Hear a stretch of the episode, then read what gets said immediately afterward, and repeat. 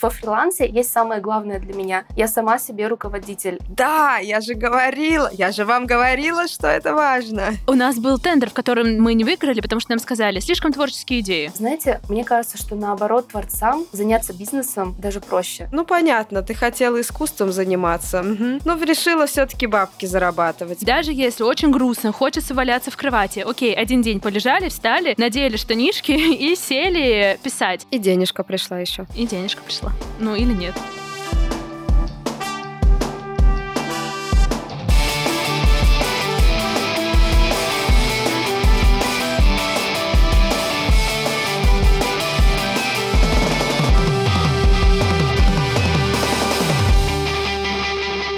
Всем привет! Это подкаст «Совет директоров». Каждую неделю мы говорим своим сотрудникам, что мы идем на переговоры. На самом деле переговоры выглядят вот так. Мы шутим шутки, обсуждаем новости, иногда плачем. И иногда у нас в переговорке появляются гости. Привет, я Наташа Олина, хозяйка ларька, соведущая совета, совета подкаст директоров. Ну, теперь, мне кажется, все время так будем говорить. И у нас э, замена. У нас сегодня не только новый человек в нашей переговорке, но и сегодня у нас отсутствует один старый человек. Если вы посчитали, то Саша Младинов, наш э, единственный мужской голос, наш э, единственный коллега, который не косячит и не может наскрести в своей биографии ни одного жесткого факапа, в отличие от нас, он сегодня находится в путешествии. Мы ему передаем привет, желаем ему хороших закатов, рассветов и успеть на все поезда. И продолжаем втроем втроем в женской компании. Меня зовут Таня Пантелеева, я соосновательница агентства Doing Great. Мы занимаемся продвижением разных классных проектов, и наша миссия — соединять классные идеи и людей, и надеюсь, что в этом выпуске мы как раз это и тоже сделаем. И не успел я уехать в свое путешествие и пропустить одну запись, как девчонки тут же забыли сказать, что этот подкаст мы делаем в студии подкастов «Богема». И на правах основателя этой студии вы меня услышите еще в середине выпуска, где мы расскажем про нашего партнера Банк. Итак, наш гость Регина Бакирова. Уху! Всем привет, меня зовут Регина, я фотограф и преподаватель фотографии и блогер. У меня блог на 160 тысяч подписчиков. Кроме того, я живу в Италии, у меня двое детей. Всем привет, кто успевает все с детьми, ничего не успевает. Может, добавишь, что у тебя супер популярный курс? У меня супер популярный курс по мобильной фотографии. Спасибо. С Региной, на самом деле, мы знакомы не знаю сколько, очень много лет, и все еще началось с моментов, когда и Регина, и мы только начинали, и кажется, это был Software Sounds, наверное. Мы с Катей делали давно секретные концерты в секретных местах, и они периодически иногда бывают в Петербурге. И, по-моему, Регина написала в ВК, или мы написали Регине ВК, я не помню, что там было. Все началось с маяков, на самом деле, с экскурсии на маяки. А, да, да. И вы искали фотографа туда. Точно, да. За еду и путешествие, и я такая, боже, это же все, что я люблю в этой жизни.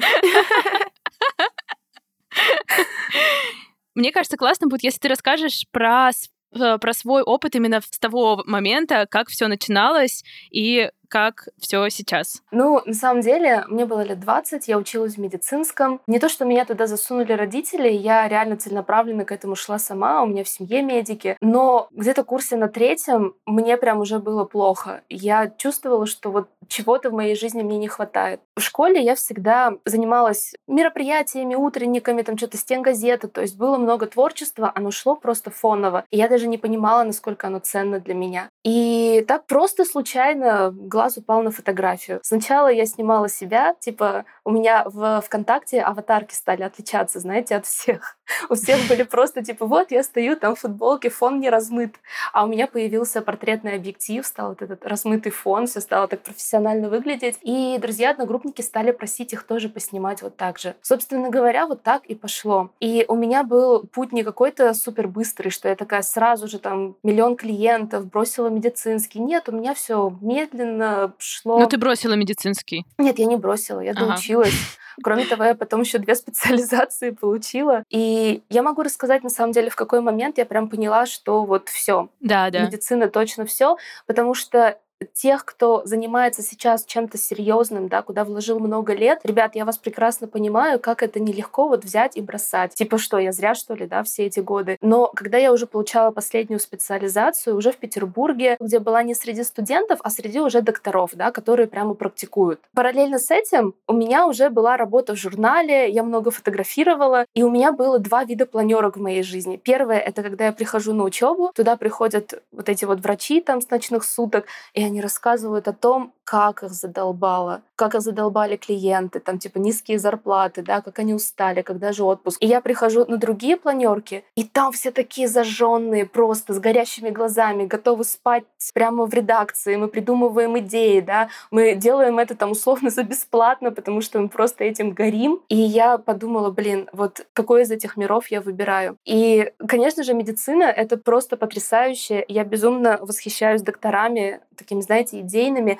но я поняла, что я в этой системе сгорю очень быстро. И таким образом сделала вот этот выбор. Но твой процесс выбора, он происходил постепенно. То есть ты не, как ты сказала, не отказалась в раз от э, всех своих образований и от всех своих целей. То есть ты нащупывала то, что тебе нравится, и какой-то свой путь, при этом оставляя довольно-таки большую часть своего времени и внимания на получение профессии, на получение образования. Да. А вот когда был тот момент, когда ты решила, что все, ты уже готова полностью посвятить себя творчеству? Очень хороший вопрос уточнения, потому что многие думают, что надо просто сначала рвать, да, сжечь мосты, и потом уже все пойдет. Но у многих наступает разочарование, у многих творцов. Я за то, чтобы стелить солому и вообще иметь какой-то резерв, э, как это называется, подушку безопасности, и параллельно развивать свое хобби, превращать его в бизнес, если этого хочется, и параллельно оставаться на основной работе. В какой момент это поняла я? Да у меня было вот реально это все очень постепенно. Лет в 20 я начала увлекаться фотографией, лет в 25 только я прям поняла, что все, это моя профессия, я буду заниматься только этим. У меня еще, кстати, был момент дичайшего выгорания от фотографии, когда я задолбалась, что нужно постоянно вот ответственность искать клиентов, да, тебе все за себя нужно решать, а люди просто работают в офисах, за них все уже решено, классно. И я подумала, что, блин,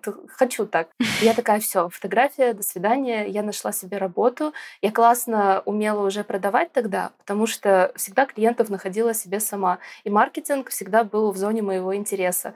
Просто по резюме меня взяли директором отдела маркетинга в строительную компанию, вообще без опыта. Но я классно шарила в соцсетях. И, в общем-то, я с ними проработала полгода и поняла, что я хочу обратно сама себе хозяйкой. И вот офисная работа мне не подходит. Очень классно мы тогда сделали много продаж, э, выросла компания, но я прям выгорела и поняла, что ну вот во фрилансе есть самое главное для меня. Я сама себе руководитель. И я решаю, как правильно. Ну вот, знаете, эти штуки, когда ты придумал классную идею, и тебе нужно доказывать, почему она классная. Тебе самому ничего не надо доказывать. Ты придумал, и ты делаешь. Вот это для меня безумно ценно. Останется только найти подход к своему лучшему сотруднику и способы, как его беречь и мотивировать. Да. Потому что это ты сам.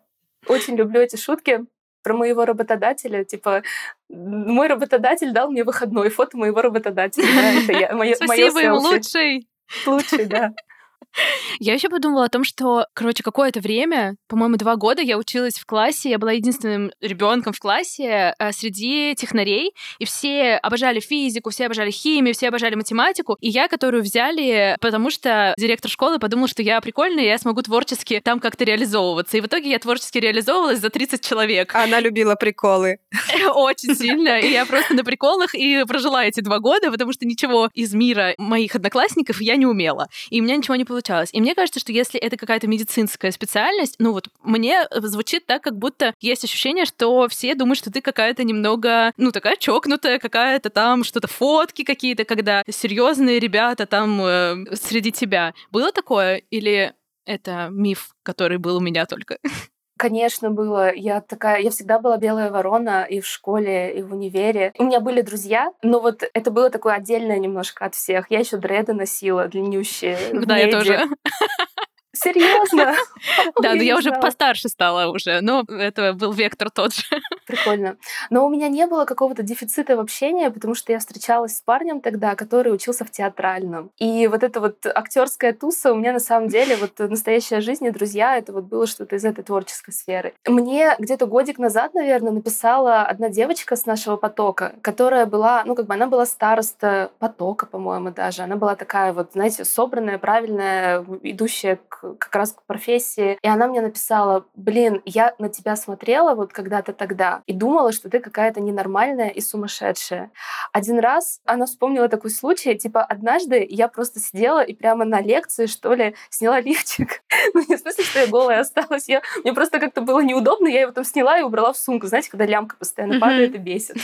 И, видимо, как-то это было видно. И она такая, о боже, как так можно? И спустя годы она вспоминала вот этот случай, что на самом деле это же, блин, свобода. Ты живешь так, как ты хочешь жить, да, и ты проявляешься. И вот она читает мой блог, говорит, что ее нереально вдохновляет. Она тоже поменяла жизнь, ушла в какую-то другую, более легкую профессию. Короче, что я хочу сказать всем сумасшедшим. Сегодня над нами смеются, а завтра все делают так же. Так что мы делаем великую миссию. Не переставайте творить сумасшествие. В моменты э, сомнений можете на полгодика устроиться в офис. Мы тут 50 часов уже подкастов записали, и периодически у нас возникает, конечно, такой такое обсуждение, что, слушайте, это ответственность, конечно. Вот, вот хорошо людям, которые просто ходят на работу. Ты знаешь, где ты окажешься завтра в такое-то время, и знаешь, сколько ты получишь денег какого числа. Черт, да. Про деньги и про вот это вот все. Хотела спросить, вот мы когда обсуждали какие-то основные направления нашего разговора, мы подумали, что ты именно тот человек, с которым будет интересно поговорить на тему вот совмещения вот этого творчества, хобби, искусства и бизнеса, реализации, какой-то монетизации этого всего. Как понять, что твое хобби или твоя какая-то творческая часть личности уже перерастает в что-то серьезное, что может начать тебя кормить, что-то серьезное, что может позволить тебе отказаться от каких-то других важных дел потому что это становится постепенно приближается и становится самым главным приоритетом в твоей деятельности. Хобби и бизнес. Такое слово хобби, Или... если честно, мне на самом деле оно так... Но оно немного такое, откуда-то... Вот это сразу же, сразу же несерьезно. Снимает ответственность, снижает значимость этого всего. Я на самом деле не очень люблю хобби, даже если один раз в жизни слепила тарелку из глины. Слушай, сейчас такую важную вещь ты сказала, что несерьезность снижает значимость. То есть у нас настолько сидит на подкорке, да, что только серьезные вещи могут быть значимыми. Во-первых, мне хочется вот сказать всем творцам и всем, у кого есть хобби, не обязательно каждое хобби монетизировать. Вот эта тема, типа, найди дело всей жизни, тебе не придется работать да. ни одного дня, столько, мне кажется, людей на этом разочаровалось и погорело, потому что фраза красивая, ее все повторяют, но работает немножко по-другому на деле. То есть, если у вас есть любимое хобби, и вы на нем не зарабатываете, это не значит то, что ваше занятие должно обесцениваться. Занимайтесь в удовольствие, напитывайтесь, да, и все будет классно. Где грань между хобби и бизнес, мне кажется, что это решение. В какой-то момент ты решаешь, я хочу на этом зарабатывать. И ты это решаешь не из-за того, что все тебе говорят, да, что у тебя это хорошо получается, обязательно зарабатывай на этом. Нет, ты прям думаешь, у тебя нарисовывается какое-то бизнес-представление, как это можно монетизировать. И вот в тот момент, когда ты это решаешь, ты не начинаешь бесконечно улучшать свой навык, как тебе вязать продавать покруче, а ты начинаешь изучать маркетинг и построение бизнеса, как хорошо продавать, как развивать э, блог, да, или свой онлайн-магазин. Очень, опять же, большое заблуждение творцов и тех, у кого хобби, которые они хотят монетизировать, это идти не в развитие вот бизнеса и своих бизнес-навыков, а в том, чтобы стараться все лучше и лучше стать мастером, а потом разочаровываться, почему же у меня не покупают, я же такой хороший. Если вы не продаете, никто и не будет покупать. Продавать — это вообще отдельная штука. Ну, мне кажется, это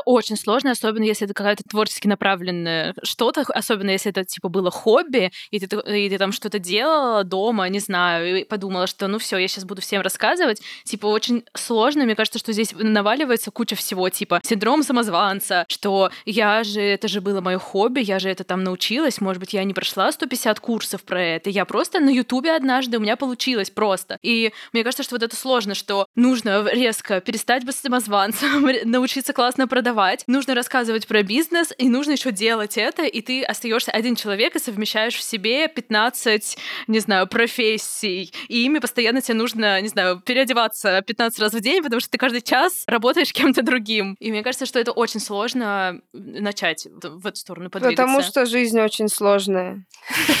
Ну тоже. Слушай, это правда. Плачет 15 минут. Еще один подкаст про слезы. Здорово, что ты подняла эту тему. Это, правда, очень сложно.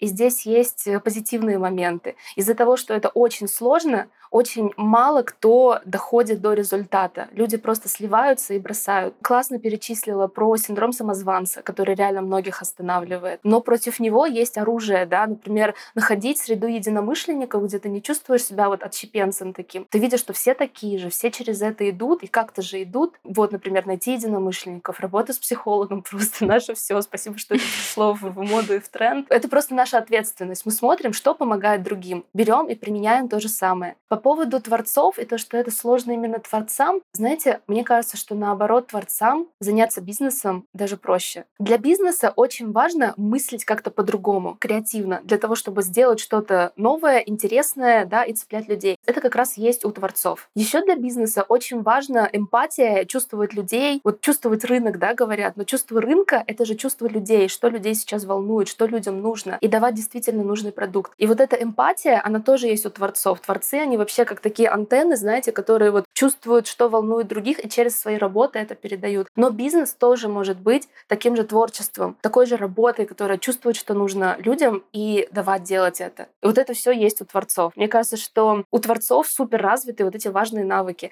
А еще, если ты творец, у которого есть хобби, который работает на основной работе, ночами вяжет, а еще есть семья, быт, и вот это все вести, то у тебя офигенно развит тайм-менеджмент. А тайм-менеджмент очень нужен тоже для бизнес-людей. Почему-то, говоря про творцов, принято говорить про таких вот сингл, свободных художников, которые что-то вот ищут себя. Но в шарфе развивающемся бежит по улице. Да-да-да.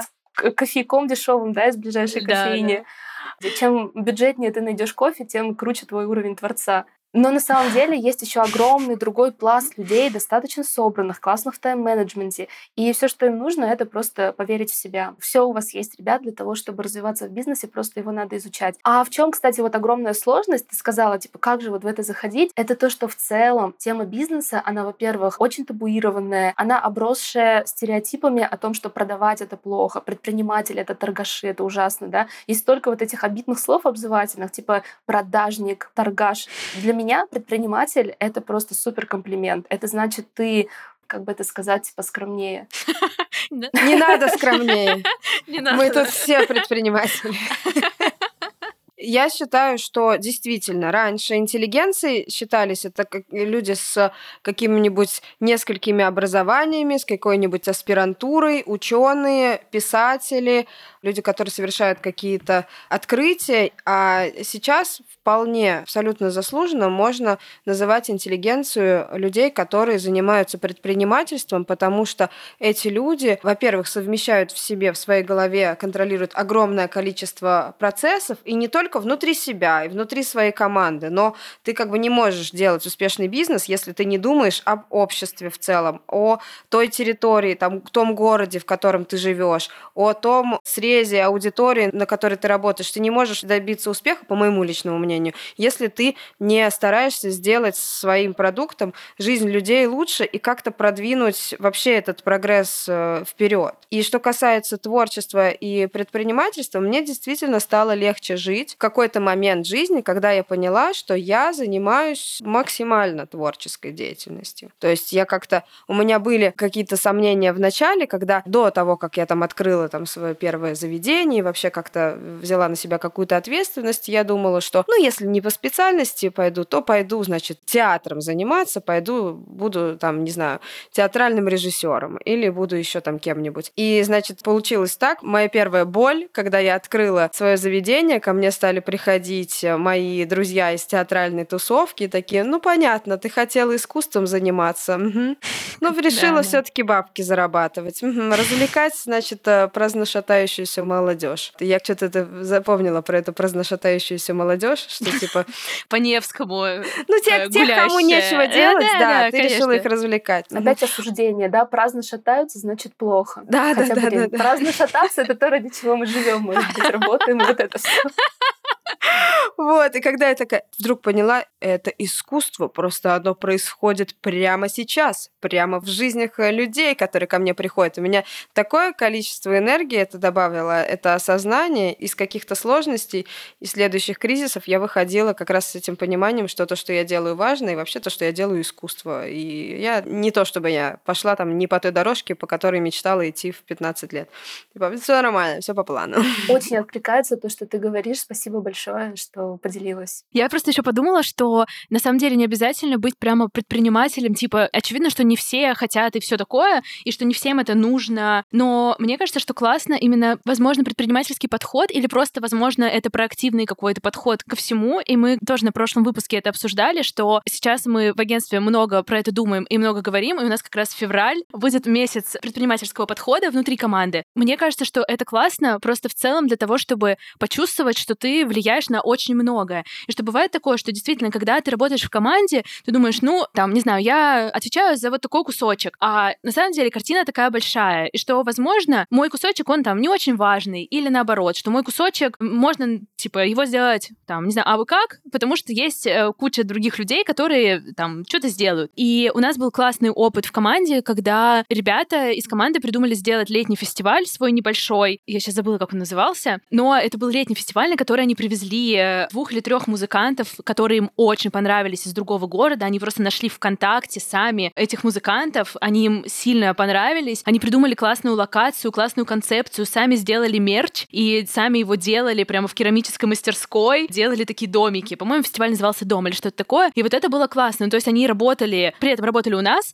но они придумали эту идею, они реализовали, и тогда у нас была возможность их немножко поддержать. И для нас это был вообще такой классный опыт. Мы подумали, вау, что вот это то, что мне бы хотелось сделать еще больше. Ну, что вот это такое, такой предпринимательский подход, который просто внутри команды и дает возможность разным людям пробовать себя. И мне кажется, что вот это вот главное в предпринимательстве, в том, что ты постоянно тестируешь какие-то свои идеи и понимаешь, что куча всего вообще в мире, мир огромный, и можно придумать, сделать маленький фестиваль, привести каких-то музыкантов, и вот пришли другие люди, разделили с тобой идею. Вот это мне, лично для меня, это самое такое классное и то, что мне больше всего нравится. И денежка пришла еще. И денежка пришла. Ну, или нет. Лучше бы да. Лучше бы да, опять же. Но я думаю, что мы к этому идем, и вот такие разговоры, они снимают все эти стереотипы с того, что зарабатывать, вот про это как-то вообще не надо говорить, да, там скромненько. Нет, зарабатывать это классно, деньги это очень круто, и надеюсь, что мы будем менять даже вот этим подкастом немножко представление, в том числе о предпринимательстве и предпринимательских навыках. Вот ты сейчас говорила про то, что это можно применить на такие красивые свои душевные проекты, а можно это применять и просто на свою жизнь. Например, мы делаем классный продукт, и его никто не покупает, потому что про него никто не знает, мы про него не говорим и не продаем. Но точно так же у нас есть свой богатый внутренний мир, да, интересный. Мы знаем, какие мы внутри, но когда мы себя не умеем презентовать, окружающие этого не знают, начальство нас не замечает, да, у нас там нету друзей, хотя мы вот смотрим и думаем, блин, ну вот я же такой же, как и вы, но нас не принимают. А если ты умеешь презентовать ты умеешь презентовать себя. Вот это вот, типа, мы, мы каждый день продаем, мы каждый день продаем себя новым знакомым. Мы пришли в новую компанию, мы сумели себя правильно презентовать, вот э, уже нас все запомнили. Поэтому это навык, который нужен каждый день абсолютно. Вспомнила классную вещь. На днях буквально пересматривала Кремниевую долину, и там один из э, гостей программы рассказывает о том, что в Кремниевой долине уже с детства учат детей презентации даже в школах. И к нему пришла его дочь и сделала, просто сделала презентацию. Папа, мама, подключите компьютер, да, пропичила идею. Мы это называем прогревом, да, в инфобизнесе. В Кремниевой долине это называют питчингом. И вот она рассказала, мне нужна кошка, потому что я вот ночью плохо сплю, потому что мне холодно, а кошка меня будет греть, и я буду меньше приходить к вам и не будить вас, я буду учиться ответственности. Ваши плюсы, минусы. Просто да. собрала боли, знаете, закрыла все возражения. В итоге у них появилась кошка, хотя они вообще не собирались. Э, это супер. Потрясающе, да, пускай вдохновит кого-то тоже. Да, я, я помню этот момент, он мне тоже очень сильно, за, очень сильно запомнился, учитывая, что просто так совпало, что в тот момент я как раз продавала свой курс по созданию презентации, и я такая, да, я же говорила, я же вам говорила, что это важно. Класс. Про презентации мы сейчас ищем в команду проектного менеджера и отсматриваем просто миллиард резюме и всего. И у нас есть табличка, и там, получается, настроя. Мы смотрим на резюме и оставляем какие-то комментарии для того, чтобы и в будущем, если этот человек, там, например, еще раз напишет, мы вспомнили, что это было. И в целом. Иногда, когда смотришь на много чуть-чуть похожих каких-то там сопроводительных или просто каких-то PDF-ок обычных, просто там где-то сверстанных, то чуть-чуть понижается какие-то ожидания, которые мы строили изначально на этого кандидата, и мы такие, ну, в целом, ну, ну, ну, нормально, ну, типа, ну, ничего, ну, давайте тестовое дадим. И у нас такой поток этих комментариев, и в какой-то момент я открываю почту и вижу, что там пришло письмо от девушки, которая сделала презентацию, я присылала в чат совет директоров, презентация со стикерами, с лягушками из Телеграма, презентация типа топ-5 причин, почему я должна работать в Doing Great, объясняю на моих любимых стикерах из Телеграма. И я такая, вау, откладываю все резюме. И я просто заскринила каждый скриншот прислала в общий чат, и такая, типа, все смотрите. И у нас девочки такие, да, мы обожаем С пометкой «Тестовая вне очереди». Да, да, я просто написала, я сама его отправляю, не жду никого, просто держи, быстрее отвечай на него. И это было так классно, и действительно, это такая простая штука на самом деле, типа, ну, просто презентация на самом деле. И, конечно, ну, я понимаю, что, возможно, она просто меняла название компании в этой презентации. Ну, типа, ну, ну это правда, если ты ищешь работу, то ты, очевидно, не в одном месте ее ищешь, ну, скорее всего. Но при этом это был такой вау-эффект среди всего, особенно если ты... У нас висит вакансия на HeadHunter, что означает, что там есть некий поток сознания, который валится просто потому, что там куча людей. И тут эта презентация с лягушками, боже! И она классная. Стоит немножко включить креатив. Да, да. И ты уже выделяешься. Я всегда говорю ученикам, что для того, чтобы выделиться, нужно креативить. Но чтобы креативить, не надо придумывать какие-то, знаете, то, чего никогда не было. Ты можешь немножко сделать по-другому, ты уже будешь выделяться среди сотен и тысяч даже. Да, и что это такая маленькая штука, типа, достаточно просто было зайти в Телеграм и скопировать стикер, которым ты пользуешься каждый день. Эти лягушки, ты просто и так их присылаешь. Вот еще повод с ними повзаимодействовать. Мне захотелось контакт контакт этой девушки спросить. Я тебя пришлю. Такие люди просто на вес золота. В следующих сериях у Тани а, презентации со стикерами с Дудем. Кто-то такой, знаете, объясняет на своих любимых. Дудёх. Да. Вы слышите, что-то что происходит, Таня? Я слышу, что-то надвигается. Это я. Я пришел, чтобы напомнить вам о том, что у нас есть партнер банк. В нашей сегодняшней интеграции от нашего партнера банка Точка мы будем рассказывать про стартер-пак для бизнеса. Это что-то, что выдается тебе, как только ты решил стать предпринимателем. Что бы это могло быть? Вот, Саша, ты как думаешь? На самом деле, подумав с высоты своего опыта в три года бизнеса, я бы хотел, чтобы когда я заводил ИП, мне на старте сразу же рассказали, что такое паническая атака и как ее побороть. Э, может быть, абонемент к психотерапевту и психологу. и в бассейн. И на массаж. Еще можно было бы, чтобы мне дали детектива, потому что нужно найти все свои документы для того, чтобы открыть ИП.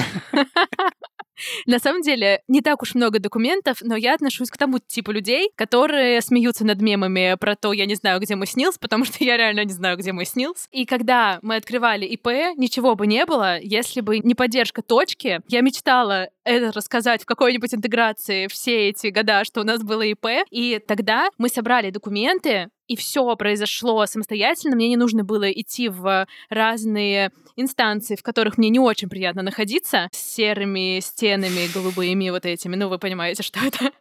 Мне не пришлось никуда ходить, и у меня появилась ИП, а еще мне подарили подарки от точки. Это было тоже великолепно. И главное, что мне не пришлось собирать документы очень долго и с этим мучиться. Я хочу сказать, что проблема начинающего предпринимателя не только в том, что это просто запарно ходить везде, ставить очереди и собирать документы, а в том, что еще можно наделать кучу ошибок. Потому что когда я вот, я помню день, когда я решила стать настоящим предпринимателем в 2012 году. Решила, что мне срочно нужно все сразу. Юрлицо, расчетный счет, касса, чеки, вот все вот это, я готова. Я пошла в первую попавшуюся контору, оформила там ООО, хотя можно было просто ИП. Выбрала самый невыгодный способ исчисления налогов, доходы минус расходы. Такая, да ничего, я буду сама главным бухгалтером еще, там я подписалась под этим. Я буду сама считать доходы минус расход. Как я это буду делать? Потом пошла в самый мажорский банк на Невском проспекте. Выбрала там самый классный, значит, э, расчетный счет с самыми ужасными огромными процентами. Купила кассу, все это притащила, зарегистрировала. Говорю, пацаны, теперь никаких листочков, никаких стикеров, мы теперь будем все пробивать. И все, и забыла об этом. Я так устала, что дальше перестала об этом думать и вспомнила в следующий раз только через месяцев 8, когда начали повестки в суд приходить по каким-то административным делам, потому что что-то куда-то не донесла. И дальше, когда я уже начала с этим разбираться, оказалось, что за эти вот 8 месяцев, пока я не следила, мои ребятки там вместо 100 рублей миллион рублей пробивали по этой кассе, еще что такое, а мне с них надо налоги платить. Я потом не могла много лет закрыть вот то самое ООО, мое первое. Думала, что оно навсегда, как э, талисман, у меня останется на мне, на мне висеть, потому что, чтобы закрыть ООО... Стартер-пак. Да, надо там э,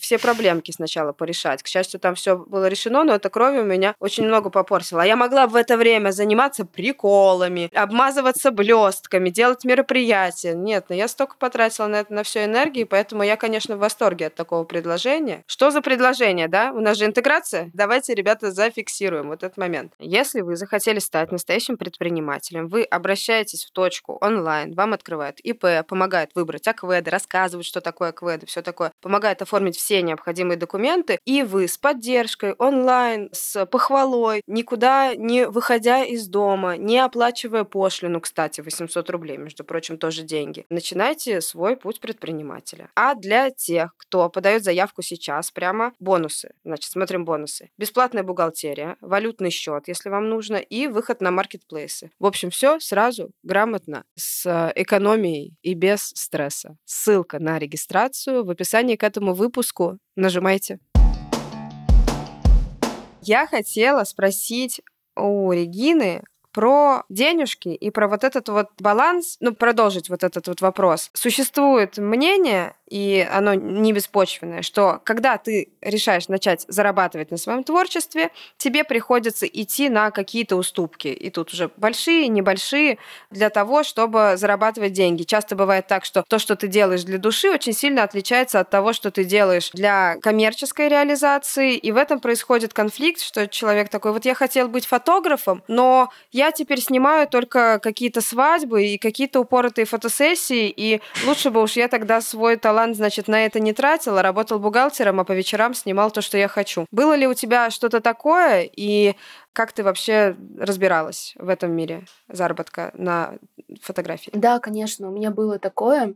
И мне бы очень помогло, если бы был рядом со мной человек, который сказал бы, что это нормально. Вот я сейчас хочу сказать всем, что, ребята, это нормально и это неизбежно. Потому что, когда ты работаешь на чьих-то проектах, даже если у тебя уже есть сформулированное портфолио, все равно там есть определенное ТЗ, которому надо следовать. И вот эти вот денежные рамки, да, когда есть какой-то бюджет большой, вдруг выделяют на съемку, это в какой-то степени ломает креатив, и с этим трудно бороться, и иногда этому проще следовать. Это просто, это нормально, так устроен рынок. И даже у компаний больших, у них есть съемки двух видов. Есть съемки, где все делается по ТЗ, и просто нужен гарантированный результат. Он может быть не супер креативный, но нужно, чтобы он был хороший. И делают хороший результат по ТЗ. И есть какие-то отдельные вещи, да, где уже допускают что-то более креативное и сумасшедшее. Мне кажется, то, что творцам нужно идти по такому же пути. Раз это делают гигантские корпорации, наверное, в этом есть э, здравое звено.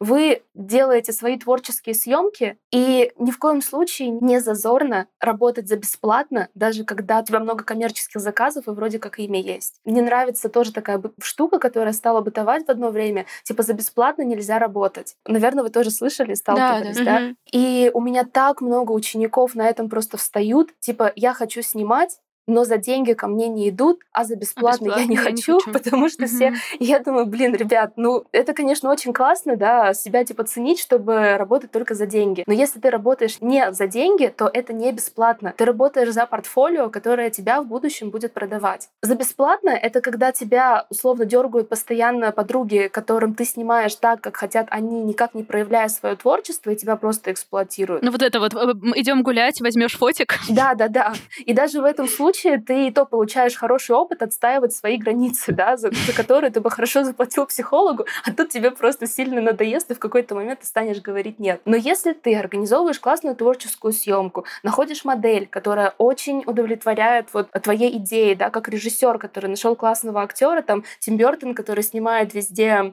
я Джонни Деппа не назвала Джеки Чаном сейчас, везде Джонни Деппа и Бонни Картер, и ты находишь вот такую модель, которая тебе очень подходит, локацию, ты делаешь съемку, которую везде будут потом репостить, и по ней к тебе придут клиенты, это не за бесплатно, это за портфолио, твое время. Я тоже так считаю. Мне тоже супер близок твой подход, и мне кажется, что куча проектов, на самом деле, с которыми мы только начинали работать, у них было либо бюджета вообще не было, либо он был минимальный, но благодаря этому э, они появились у нас в портфолио, и мы научились, вообще мы поработали с клиентами, типа вот именно это взаимодействия, что я знаю, что у меня есть клиент, я там с ним что-то делаю, я предлагаю какие-то идеи, я питчу свои идеи. Ну, в случае с нами там это продвижение, и поэтому было понятно, что вот, например, если я просто клиенту скину и скажу, смотрите, прикольно, давайте мы, я не знаю, ну, что-нибудь сделаем. Ну, для клиента, очевидно, это не подходит, что-нибудь сделаем. И что мы такие, а, вот это не подходит. Надо сделать нормальный питч, сделать презентацию с лягушками.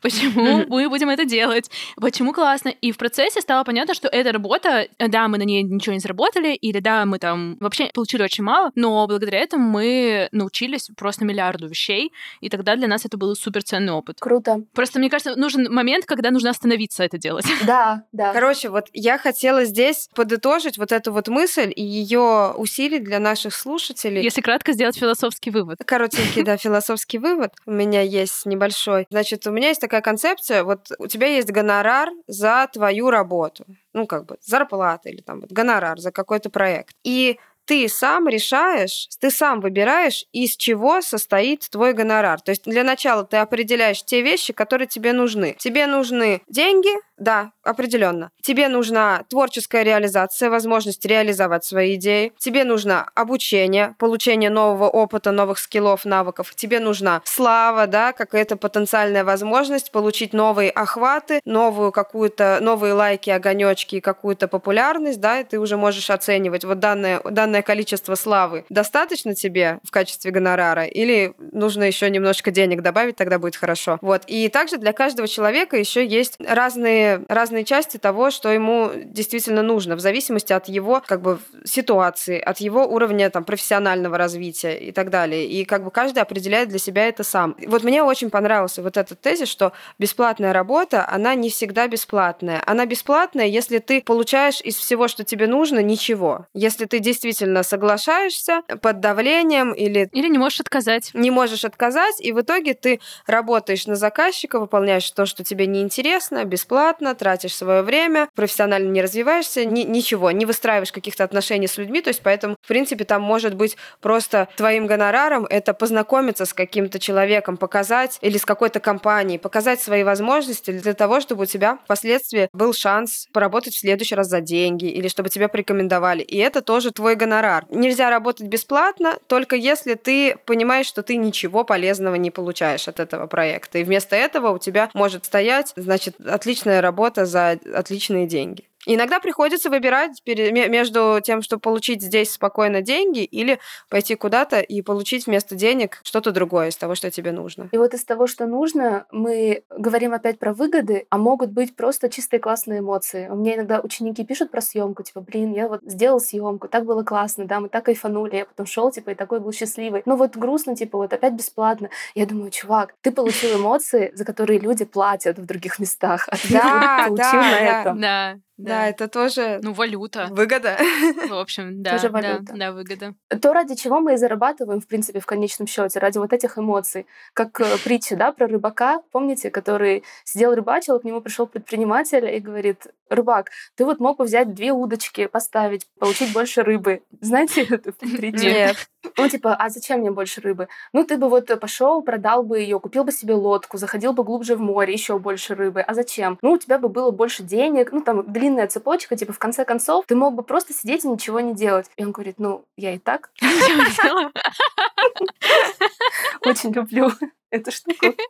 Я очень люблю советы со стороны, когда приходят люди, смотрят на твой процесс и пытаются как-то откорректировать его в соответствии со своим видением. Мироощущением. Да, да, да. Бывали, ли, кстати, у тебя, Регина, такие ситуации? Потому что такая все-таки а, творческий процесс, он отличается тем, что он неоднозначный и в оценках неоднозначный, и у всех какое-то свое видение, и тебе приходится отстаивать свое. Определенно бывали. Я сейчас почему-то не помню примеров, но могу сказать, что вот как раз творчество, фотография фотография, блог, они меня, предпринимательство, они меня очень закалили. И ты каждый раз, когда что-то делаешь, перешагиваешь через стереотипы и общественное мнение и все больше укрепляешь свой стержень внутри. Когда ты говоришь, мне нравится вот так. Я не буду там гнаться за большим заработком, да, потому что мне больше там ценно, не знаю, общение с людьми, например. И я буду делать, может быть, потоки меньше, но буду больше общаться с людьми. Или наоборот, ты говоришь, я хочу дофига зарабатывать, да, это моя ценность. И фигачишь в эту сторону, никак не пытаясь себя обманывать, то, что, ну, там деньги как-то это не важно, а прям реально целенаправленно в эту сторону идешь. И когда вот этот внутренний стержень укрепляется, уже вот эти вот со стороны, знаете, все, что раньше казалось штормом, оно теперь таким еле заметным ветерком становится. Я за это очень благодарю творчество. Мне кажется, оно очень сильно укрепляет тебя внутри, потому что оно и идет очень сильно из самых твоих глубин. Почему нам так больно всегда на свое творчество получать какую-то критику, больнее, чем на что-либо другое?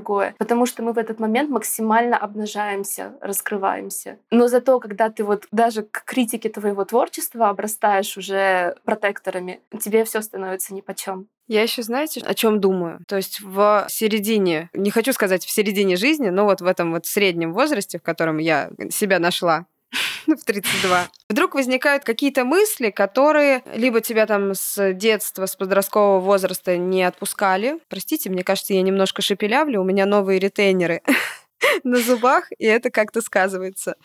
В среднем возрасте возникают какие-то мысли о том, что надо было начинать в детстве, не знаю, играть на музыкальном инструменте, чтобы я мог реализовываться через музыку, потому что вот после 30 пришла идея, что как ты, ты еще хочешь выразить то, что ты чувствуешь, то, что ты думаешь, и тех средств выразительности, которые у тебя есть, того набора инструментов, их не хватает. Или что надо было успеть научиться рисовать, или надо было научиться писать, или там надо было научиться танцевать или петь, и ты думаешь, что, ну, как бы надо было, и как будто гораздо проще отложить эту мысль на, на следующую жизнь, потому что как бы, ну, уже, уже, уже все, уже что уж тут уже говорить. И это так странно, потому что мы не знаем как бы ничего насчет следующей жизни вообще но при этом так легко от, от этого отказываемся, или когда хочется поменять что-то, но ты так много сил вкладывал в свое основное образование, в свой карьерный рост, и ты думаешь, ну как же я сейчас поменяю, потому что я так много уже сил в это вложил. Но меня очень сильно возвращает в себя мысль о том, что то, что с тобой было, оно как бы было с тобой в прошлом, а то, что с тобой будет завтра и далее в течение всех тех лет, которые тебе остались, это еще будет, и это еще как раз можно изменить, и вот эти вот тиктоки, мы, кстати, почему все время шутим шутки из тиктока в наших... Эм,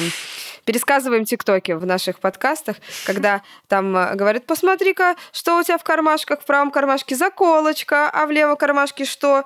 Ничего. Второй жизни я тут не вижу у тебя в кармашках. Придется в эту все умещать. Мне кажется, это про изменения вообще, что типа, сложно очень подумать, что есть еще сложно отказаться от чего-то. Хотя это на самом деле не всегда значит, что ты отказываешься. Ты такой, все, отменяю прошлую жизнь. Ее больше не существует. Моих знакомых из вчера их больше нет. Есть только я и мое предпринимательство резко в один день. Вот это сожжение, да, сожжение всё. мостов, которые мы говорили в да, начале. типа удалилось это всюду, соцсетей у меня все, ничего больше нет. Хотя на самом деле есть еще миллиард слабых связей, которые просто в зависимости от того, сколько нам лет, мы нарабатывали. Но я еще подумала про изменения. Это не совсем с бизнесом связанная история, но просто классная история, которую я почему-то здесь не рассказывала. Это моя любимая история в том, что у меня бабушка часть жизни прожила в Чебоксарах в квартире, Она работала учителем, и она вышла на пенсию, и поняла, что на пенсии отстой и мало денег, и, ну, в общем, все вот эти проблемы, когда люди выходят на пенсию. Обожаю Танину бабушку. Да, да. И она стала риэлтором, стала продавать квартиру, у нее это классно получалось, но это все еще было не то, что ей хотелось, и она поехала, я сейчас кратко это очень рассказываю, и она поехала в Испанию. Первый раз в жизни она поехала за границу. До этого она была, по-моему, в Болгарии в детстве или что-то такое. Она поехала за границу, в Испанию по турпутевке, и она там осталась, просто не пришла на обратный рейс и взяла ипотеку. Причем мы говорим, бабуля, может быть, хотя бы однокомнатную квартиру? Ну, типа, а она говорит, нет, Трёшку? не подойдет, не хочу, трешка. Мы говорим, да ладно, да ты чего? Она такая, нет, Вы как бы звонили, бабуля, возвращайся, да? Ну, мы, г- ну, говорили, возвращайся. Мы говорили, ну, ну ты возьми, конечно, но ты чуть-чуть поумерь свои аппетиты, ну ты чуть-чуть. И она там стала рассказывать, а она не знала никакой язык, ну то есть она учила в школе немецкий, испанский она вообще не знала, английский она вообще не знала. И она говорит, ну, я в ресторан пошла, читаю меню, ничего не понимаю, думаю, ну ладно, официанта зову. Официант приходит, и она говорит, а я ему показываю, типа, ко-ко-ко или му? Он такой, ко-ко-ко. Она такая, окей, мне с ко-ко-ко. Вот. И она, короче, вот так начала общаться. И она стала ходить на дискотеки и стала знакомиться там с испанцами, с разными мужчинами, с парнями, с, э, с разными на дискотеках. И стала рассказывать, говорит, этот опаздывает, значит. Мы говорим, ну ладно, ну ты чего, ну ладно, опоздал, ну все же, ну бывает. Говорит, нет, нет, не подходит. Надо сделать ремарку, что бабушка не в 30 лет это все делала, а когда Это было 68, по-моему, ей было, да, или 65, что-то такое. Офигеть. Э, Вот, и она говорит, а этот мне, значит, что там н- цветы, что ли, не подарил. Ну, в общем, что-то, в общем, ей не- подходило все никак. Вот, я говорю, ну ладно. Вот, и она познакомилась в итоге с Хайнсом, он э, из Германии, но... Кетчуп. Да? Прости, пожалуйста, господи, зачем я это пошутила? Это Это все Саша. шутят, так же, Это, как, это так мен- же, как и, да, это до двух Саши пошутил. Саш, я за тебя тут э, это, держу. У нас с нами сегодня нет Саши, он анекдоты как раз рассказывает. И он жил там, 8 лет в Испании, вот, и они познакомились, и бабушка начала снова учить немецкий, она прям купила целый курс, знаете, эти курсы языков по подписке, когда тебе присылают кучу журналов, и ты каждый день занимаешься. Они поженились, была свадьба, там э, был выкуп невесты, в общем, все было э, классно, очень красиво, вот, и она не- вообще не забоялась, просто как будто вообще отрезала. По ощущениям было такое, что она такая, ну, все, я поехала. Типа, ну что, и все, пока. Вот, и она говорила, ну, приезжайте, давайте, вот, и В мою трешку. Мне совсем хватит. мою трешку, да, да, я ездила зимой к ним, жила у них какое-то время, несколько лет назад. И вот это вот какое-то такое ощущение, что как будто бы страх к изменениям, он куда-то... То есть она приняла для себя такое решение, что, ну, ей не подходит, там, не знаю, сидеть на лавочке и обзывать проходящих мимо людей. Стало понятно, что это не ее вариант. Вот, это такая классная история, она классно говорит сейчас на немецком. И она И- перетянула всю семью тоже в Испанию. У, у Тани теперь все родственники живут в Испании, и ну, она не туда... все, но много.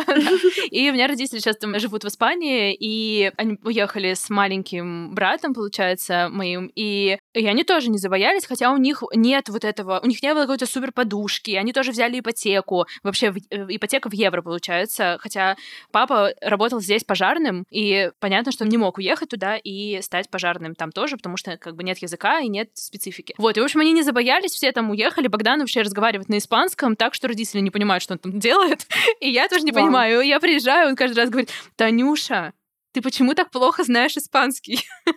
Учи испанский. Ты почему вообще? Почему не можешь говорить со мной на испанском? Вот, и это очень мило. Потрясающе. В общем, если Танина бабушка смогла То из Чебоксар вырваться. да. переехать в Испанию и выйти замуж из Чебоксар, а, то вы точно сможете начать фотографировать И вести бизнес. и вести И бизнес. зарабатывать на хобби или на чем угодно. Я хотела задать, Регина, тебе еще вопрос, просто попросить чуть-чуть раскрыть ситуацию, вот, э, которая сейчас происходит в твоем бизнесе и в твоей жизни, то есть как обстоят твои дела, то есть сколько у тебя сотрудников, какие у тебя основные проекты, что у тебя в приоритете, для того, чтобы просто мы вот поговорили про начало и про какие-то сложности, и про какие-то переломные моменты, и хотелось обсудить как раз к чему ты пришла и, как э, говорят на интервью, какие у вас творческие планы. Спасибо за вопрос. Я начала курсы вести два с половиной года назад, когда только локдаун начался. Я до этого, у меня не было курсов, я только снимала, была такой практикующий фотограф, но меня постоянно спрашивали знакомые, как ты снимаешь? Я свой личный блог вела только на телефон. Просто снимала путешествия, там, быт свой. И постоянно у меня хотели научиться именно мобильной фотографии. Я решила просто для своих друзей сделать бесплатный марафон, где я бы просто выкладывала лайфхаки, как я снимаю, там, несколько дней подряд. В итоге за первую ночь пришло 700 человек на этот марафон. Чтобы Вау. вы понимали, у меня блог был 300 человек. Вау. На моем личном блоге, конечно, было там около 4 тысяч, но тем не менее я его делала вот в рабочем аккаунте, там было 300 человек. Поэтому если кто-то думает, что у вас маленький блог и вам не поверят как эксперту, да, все возможно. За два года он у меня вырос вот до 160 тысяч подписчиков, при том, что много волн было таких больших отписок из-за разных историй, типа вот февраль, да, все блогеры пережили. Потом у меня там самой были подростковые бунты, типа я там возьму и в один день выкачу, что я такая вся обычно нежная и воздушная, а тут я, оказывается, фанат Моргенштерна, там типа тысяча подписок за сутки, знаете, такие истории. В итоге сейчас уже вот готовится как раз десятый юбилейный поток этого самого курса. А, я не рассказала, что просто должны были быть бесплатные уроки. Я думала на этом все закончить. В итоге люди сами начали просить продолжения, и на этом как раз вырос курс.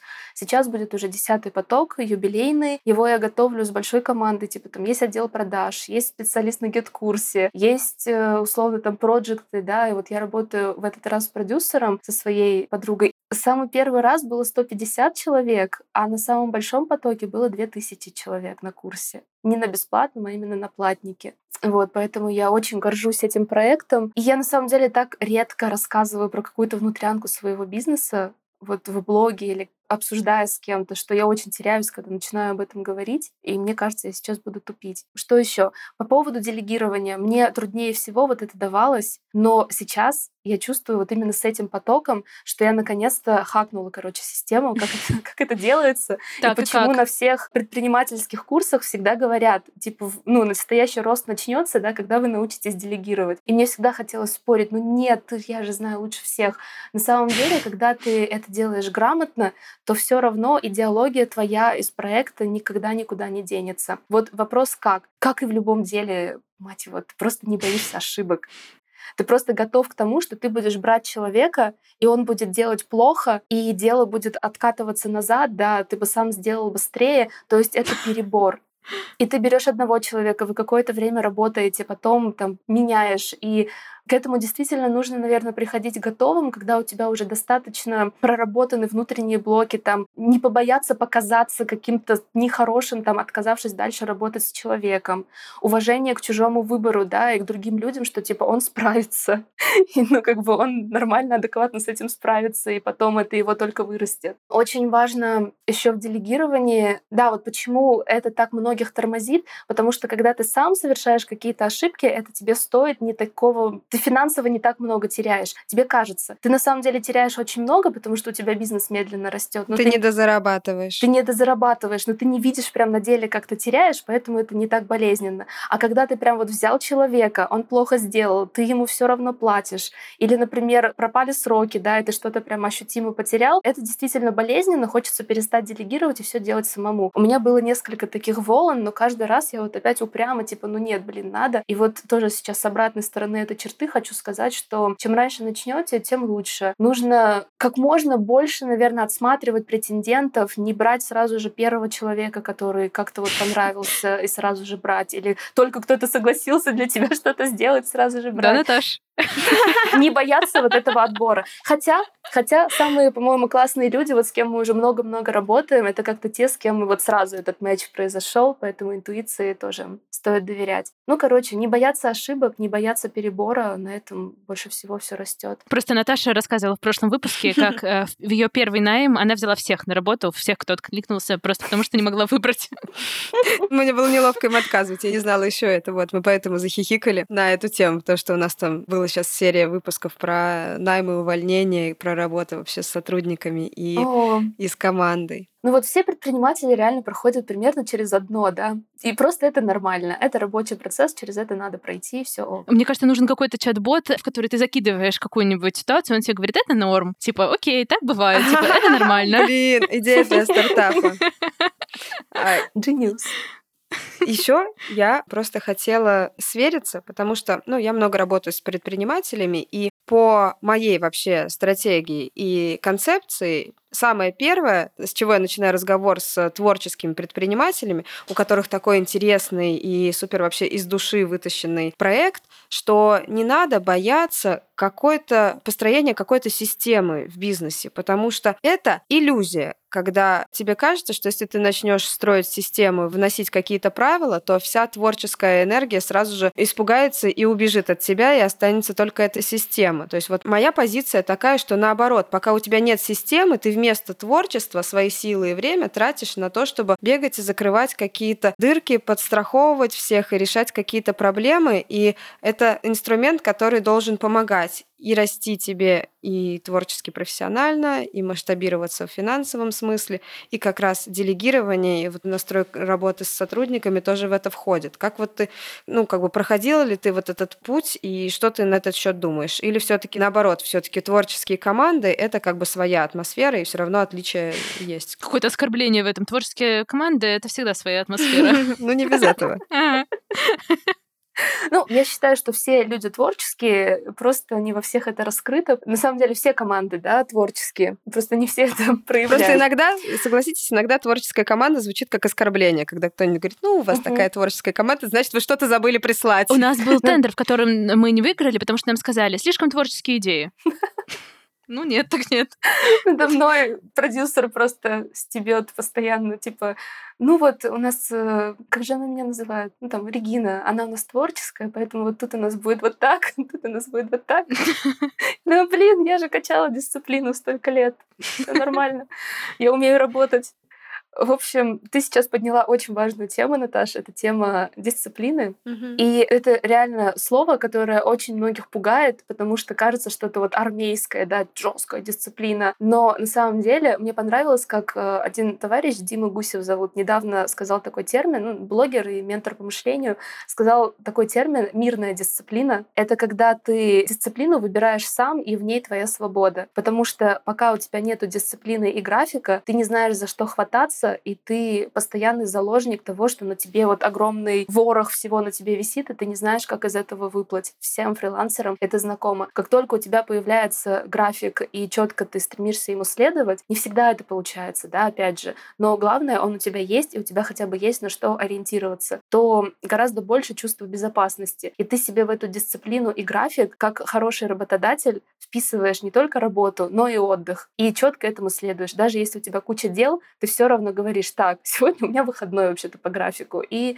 идешь отдыхать. Когда я вот это поняла, что дисциплина — это не то, что убивает творчество, а то, что, наоборот, создает безопасную среду для нашего внутреннего ребенка. Мы же творим именно вот через вот это внутреннее... Обычно так и говорят, да, что за творчество у нас отвечает внутренний ребенок. Но ребенок может творить, играть и что-то креативить только когда он в безопасности. Если ребенок в какой-то среде, где ему нужно там о выживании думать, то ни о каком творчестве речи не идет. И создавая вот эту дисциплину, мы как раз-таки для внутреннего ребенка создаем безопасную среду. Поэтому дисциплина просто необходима и творцам, и не творцам. И это такой же вот два столпа просто роста. Это делегирование и дисциплина.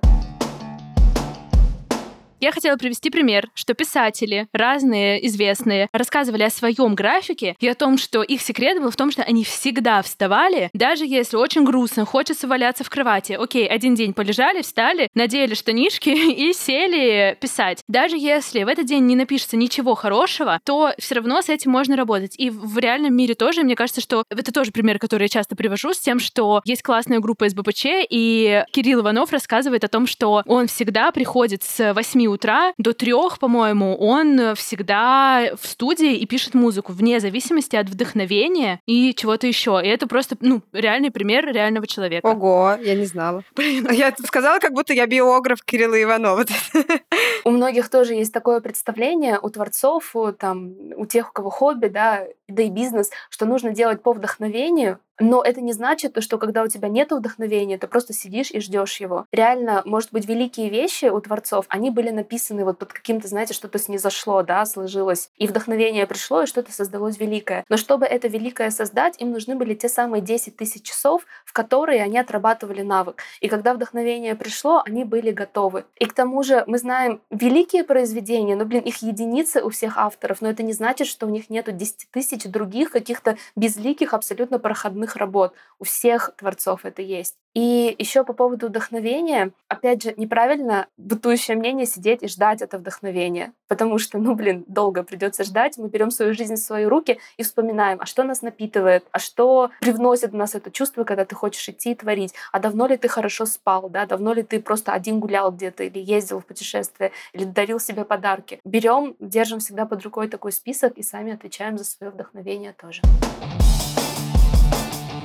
Итак, время философского вывода. Значит, первое. Занимайтесь творчеством. Не стесняйтесь заниматься творчеством. Начинайте новое дело, даже если вам 68 лет. Посмотрите на бабушку Таню. Дисциплина и система — это залог успеха на самом деле, а не убийца вашего творчества. Не надо бояться дисциплины, уж точно не она будет вам препятствовать э, реализовываться. Зарабатывайте деньги, если хотите. Не слушайте никого, кто говорит, что это стыдно. Это уже не тренд. И не зарабатывайте деньги, если вы не хотите. А у вас в приоритете есть что-то действительно более важное. Не надо думать, что только этим измеряется ваш успех. И последнее, если вам неудобно в бюстгальтере, снимайте его.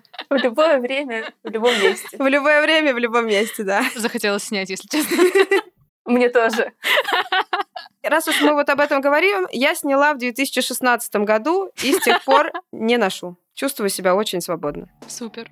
Отличный финал.